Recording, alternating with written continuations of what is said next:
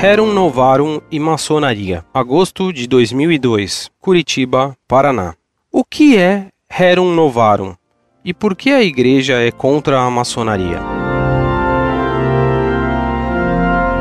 Prezado Salve Maria. A encíclica Rerum Novarum foi escrita pelo Papa Leão XIII em 1891 para tratar das questões suscitadas pelas condições do operariado depois da Revolução Francesa e para refutar e condenar os erros do socialismo, defendendo o direito de propriedade particular como sendo um direito natural. Nessa encíclica, o Papa condena ainda a separação entre economia e moral, defendida pelo liberalismo econômico. O mesmo Papa Leão XIII escreveu a encíclica Humanum Genus, condenando a franco-maçonaria. Essa encíclica está publicada no site Monfort, onde você poderá lê-la em sua totalidade. O Papa Leão XIII, nessa encíclica, mostra que na história há uma luta entre a Igreja de Deus e uma Igreja do demônio, de que a maçonaria seria uma das forças secretas mais importantes. Veja o primeiro ponto dessa famosa e importantíssima encíclica. As duas cidades. 1. Um, desde quando, pela inveja do demônio, miseravelmente se separou de Deus, a quem era devedor de seu chamado à existência e dos dons sobrenaturais, o gênero humano dividiu-se em dois campos inimigos, que não cessam de combater, um pela verdade e pela virtude, o outro por tudo que é contrário à virtude e à verdade. O primeiro é o reino de Deus na terra, a saber, a verdadeira Igreja de Jesus Cristo, cujos membros, que se lhe quiserem pertencer do fundo do coração e de maneira a operar a sua salvação, devem necessariamente servir a Deus e ao seu Filho único, com toda a sua alma, com toda a sua vontade. O segundo é o reino de Satanás.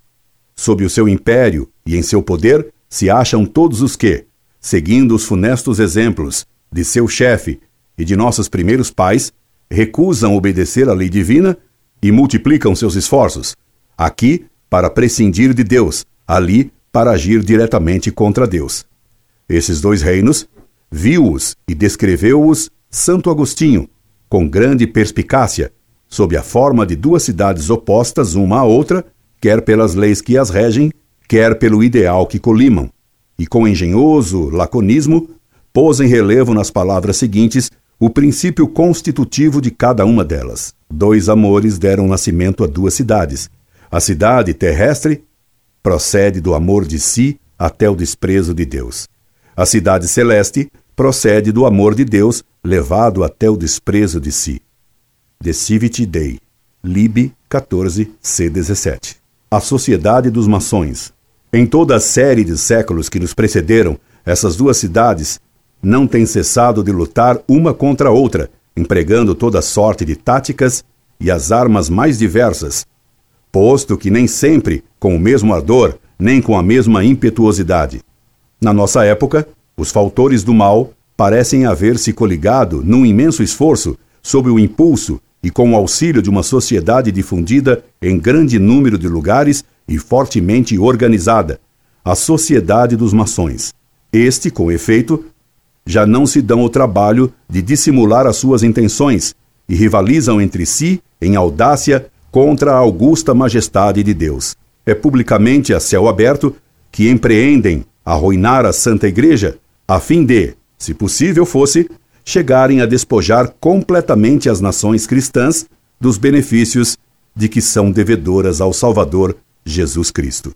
Gemente à vista desses males e sob o impulso da caridade, muitas vezes nos sentimos levados a clamar para Deus: Senhor, eis que os vossos inimigos fazem grande bulha. Os que vos odeiam levantaram a cabeça. Urdiram contra o vosso povo projetos cheios de malícia e resolveram perder os vossos santos. Sem, disseram eles, vinde e expulsemo-los do concerto das nações. Você vê por esse começo a importância do tema. Não deixe de ler a encíclica inteira, para inteirar-se o que é realmente a maçonaria. Incorde e sempre, Orlando Fedeli.